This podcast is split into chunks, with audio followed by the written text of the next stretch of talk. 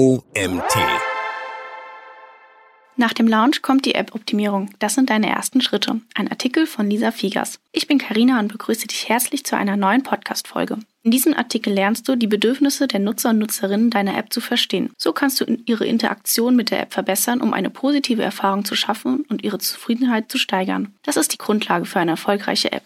Was ist App-Optimierung? The status of your app is now ready for sale. Das Kribbeln, das diese Mail auslöst, ist unbeschreiblich. Endlich ist die App durch den Review-Prozess durch und kann im App Store veröffentlicht werden. Doch wie geht es nun weiter? Wahrscheinlich hast du dir bereits Gedanken über die App Store-Optimierung, kurz ASO, gemacht und Marketingaktivitäten geplant. Was für eine Freude, wenn die ersten Nutzer und Nutzerinnen deine App auf ihrem Smartphone installieren.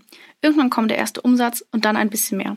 Und so geht es immer weiter. Oder? Schön wäre es. Die allermeisten Apps benötigen auch nach dem Launch jede Menge Aufmerksamkeit. Erstens in technischer Hinsicht, mit jeder neuen Version des Betriebssystems muss ein Großteil der Apps angepasst werden und zweitens im Hinblick auf das Nutzungsverhalten. Erst jetzt sieht man, wie genau die Nutzer und Nutzerinnen die App verwenden. Es gibt verschiedene Ansatzpunkte, um eine App zu optimieren, von der Benutzeroberfläche bis hin zur Leistung der App. Doch bevor du all das in Angriff nimmst, musst du dir Ziele setzen. Dabei ist es wichtig, spezifische Kennwerte zu definieren, die erreicht werden sollen. Beispiele dafür sind eine höhere Anzahl von Downloads, eine längere Verweildauer oder auch eine höhere Konversationsrate auf bestimmten Screens. Die Wahl der Ziele hängt vom Inhalt bzw. Zweck der App ab. Bei einer App, mit der man die Punktestände beim Bowling notiert, ist eine Optimierung auf tägliche Verwendung nicht sinnvoll. Bei einer App, mit der man Krankheitssymptome dokumentiert, ist genau diese Regelmäßigkeit das Ziel. Warum solltest du deine App optimieren? Fangen wir mal so an. Es gibt Apps, die nicht optimiert werden müssen, weil die Nutzer und Nutzerinnen gezwungen sind, sie zu verwenden, egal ob die User Experience gut oder schlecht ist. Ich denke da zum Beispiel an den gruseligen Upload-Prozess meiner Krankenkassen-App, bei der ich jedes Mal einen Wutanfall bekomme,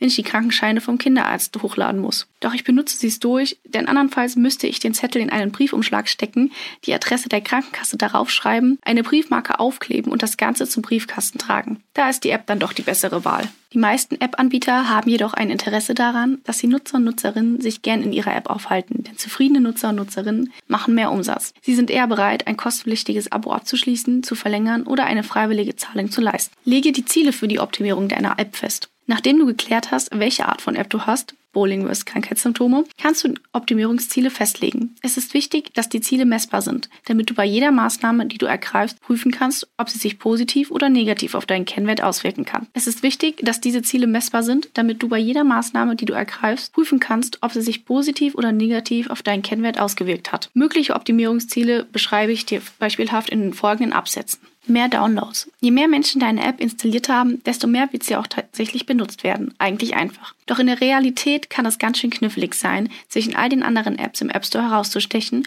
und Downloads zu generieren. Dein wichtigstes Stichwort hier App Store Optimization, ASO. Informiere dich über relevante Keywords, überlege dir einen entsprechenden Namen für deine App und teste verschiedene Screenshots und Beschreibungstexte. Im Bereich ASO gibt es Tools, die dir dabei helfen, deine Darstellung im App Store zu verbessern. Es kann super interessant sein, die Performance mit anderen Apps zu vergleichen. Plane dir Zeit dafür ein, die Bewertungen der Nutzer und Nutzerinnen zu beantworten. Überlege, welche Marketingmaßnahmen außerhalb des App Stores oder Play Stores zu deiner Zielgruppe passen. Je nachdem, an welche Person du dich mit deinem Angebot richtest, können sehr gut ausgerichtete Anzeigen in sozialen Netzwerken der Schlüssel zum Erfolg sein. Bei anderen Apps brauchst du vor allem Influencer und Influencerinnen und Empfehlungen oder einen passenden Kooperationspartner oder Partnerin. Wieder andere Themen lassen sich hervorragend über Suchmaschinen vermarkten, wodurch Suchmaschinenoptimierung und die Website, auf der du deine App vorstellst, in den Mittelpunkt deiner Bemühungen rücken sollte. Am besten machst du dir schon während der Programmierung der App Gedanken über die Vermarktung. Baue ein Verständnis für deine Zielgruppe auf und überlege genau, welches Problem du für diese Person löst. Gestalte dann deinen Eintrag im App Store passend zu diesen Erkenntnissen. Ein Trick, den viele App-Entwickler und Entwicklerinnen anwenden, ist, schon während der Programmierung über die App zu sprechen, vor allem in Social Media. Man nennt das Building in Public. So kann man bereits passende Nutzer und Nutzerinnen neugierig machen und hat die ersten Downloads sicher.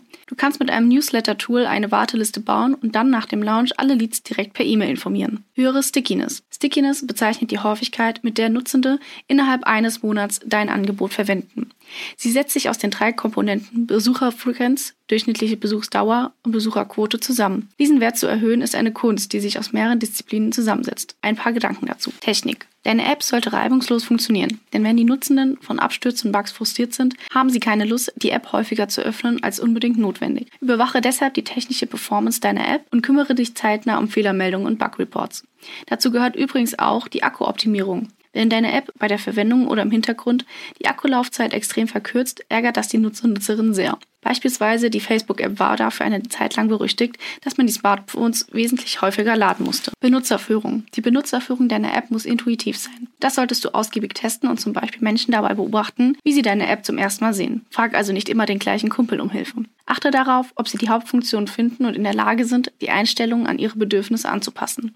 Um die Wege durch die App zu testen und zu verbessern, helfen die Funnels. Mit ihnen kannst du das erwartete und das davon abweichende Verhalten der Nutzer und Nutzerinnen messen und entsprechend Verbesserungen bei der Benutzerführung einbauen. Weiter unten beschreibe ich die Funnels genauer. Inhalte. Sprich bei deinen Nutzenden die richtigen Gefühle an. Arbeite mit klarer, einfacher Sprache, aber sei freundlich und nutze positive Überraschungen. Lobe deine Nutzer und Nutzerinnen und sorge dafür, dass sie sich gut betreut fühlen. Wenn sie mit Zufriedenheit und Freude deine App benutzen, dann tun sie das auch wieder und wieder und wieder. Mit AB-Tests kannst du verschiedene Optionen gegeneinander ausprobieren. Mehr über AB-Tests erfährst du am Ende dieses Artikels. Ein letzter Gedanke zum Thema Stickiness, Benachrichtigungen. Für manche Arten von Apps sind Benachrichtigungen ein guter Weg, um die Stickiness zu erhöhen. Bei einer App, in der Krankheitssymptome dokumentiert werden, ist eine tägliche Erinnerung an die Dokumentation hilfreich. Solche Benachrichtigungen können von den Nutzer und Nutzerinnen an ihre jeweiligen Gewohnheiten angepasst werden. Es gibt sie in Form von Bannern auf dem Sperrbildschirm und Mitteilungen. In den Einstellungen des Smartphones legen die Nutzer und Nutzerinnen selbst fest, ob sie Benachrichtigungen deaktivieren, mit oder ohne Tonsignal empfangen wollen. Eine weitere Optimierungsmöglichkeit, die längere Verweildauer. Ein gutes Beispiel für Apps, die auf längere Verweildauer hin optimieren, sind die bekannten Social-Media-Plattformen wie TikTok, Twitter und Instagram. Die Anbieter haben ein Interesse, die Nutzenden möglichst lange in der App zu behalten, um möglichst viele Werbeanzeigen einzublenden. Denn an den Einblendungen verdient der Betreiber der Plattform. Wenn deine App ebenfalls durch die Einblendung von Werbung Geld verdienen soll, dann ist eine höhere Verweildauer ein gutes Ziel für dich. In so einem Fall ist es wichtig, Nutzenden permanent bei der Stange zu halten. Du musst also in deiner App ständig etwas Neues bieten und damit für einen hohen Unterhaltungsfaktor sorgen. Das funktioniert gut bei Spielen oder Online-Shops, die zum endlosen Scrollen einladen. Ein letztes Beispiel für ein mögliches Optimierungsziel. Hauptaktion durchgeführt, die Conversion. Die meisten Apps haben einen Hauptscreen, eine Hauptaktion oder ein Ziel, auf das sowohl der Anbieter der App als auch die Nutzenden hinarbeiten. In einer Taxi-App wäre das Ziel einer Sitzung erreicht, wenn das Taxi unterwegs ist, beziehungsweise wenn die Taxifahrt abgeschlossen und bezahlt ist. Denn dann wurden potenzielle Kunden in tatsächliche Kunden konvertiert. Bei einer Bowling-App mit optionalen In-App-Käufen, wie zum Beispiel Extra Features, wäre eine Conversion, wenn jemand den In-App-Kauf durchführt. Ist die App dagegen rein werbefinanziert, ist eine Conversion das Darstellen oder Anklicken von Werbebannern. Der Conversion Rate ist die Prozentanzahl an Nutzer und Nutzerinnen, die mindestens einmal konvertiert wurden. Das ist eine der wichtigsten, wenn nicht sogar die wichtigste Kennzahl, die du im Auge behalten solltest. Zielsetzung überprüfen. Nachdem du Ziele und Kennzahlen für die Optimierung deiner App festgesetzt hast, besteht der nächste Schritt daraus, die richtigen Daten zu sammeln. Du benötigst also eine passende Software, um die Ergebnisse zu überprüfen und die Veränderungen zu dokumentieren. Von dieser Software solltest du die jeweils passenden Hilfsmittel für den Bereich benutzen, bei dem du optimieren willst. Beachte dabei folgende Bereiche. Web. Mit SEO-Tools und Web Analytics kannst du zum Beispiel den Weg optimieren, auf dem die Nutzer und Nutzerinnen über die Webseite auf den App Store kommen, um dort die App herunterzuladen. Der nächste Bereich, den du beachten solltest, die App Stores. Um die Präsentation und Findbarkeit in den App Stores zu verbessern, gibt es sogenannte App Store Optimization Tools. Der letzte Bereich, die App. Schließlich gibt es Analytic-Tools für die Wege und Aktionen von Nutzer und Nutzerinnen innerhalb deiner App selbst. Diese Tools stellen sogenannte App Analytics oder Usage Data zur Verfügung. App-Optimierung Schritt für Schritt. Es ist wichtig, dass du erst Daten sammelst und dann mit der Optimierung beginnst. So stellst du sicher, dass du Ausgangswerte hast, von denen du dann die Verbesserung oder Verschlechterung ableiten kannst. Wie lange du vor dem Start der Optimierung die Daten sammelst, bleibt dir überlassen. Ich würde sagen, dass du mindestens einen normalen Monat brauchst, um sinnvolle Aussagen treffen zu können. Also etwa 30 Tage ohne kurzfristige Marketingaktionen. Nur heute 20% sparen zum Beispiel. Oder besondere Events wie Weihnachten oder ein landesweiter Internetausfall. Das ist deine Baseline. Ab dann kannst du dir für jeden Monat eine Veränderung überlegen, ausprobieren und auswerten. Überlege dir Kategorien, in denen du deine App verbessern oder besser vermarkten kannst. Hier ein paar Beispiele für mögliche Kategorien. Mehr oder eine neue Art von Social Media Content für die Vermarktung der App. Neue Kategorien oder Themen auf deiner Website für die Suchmaschinenoptimierung.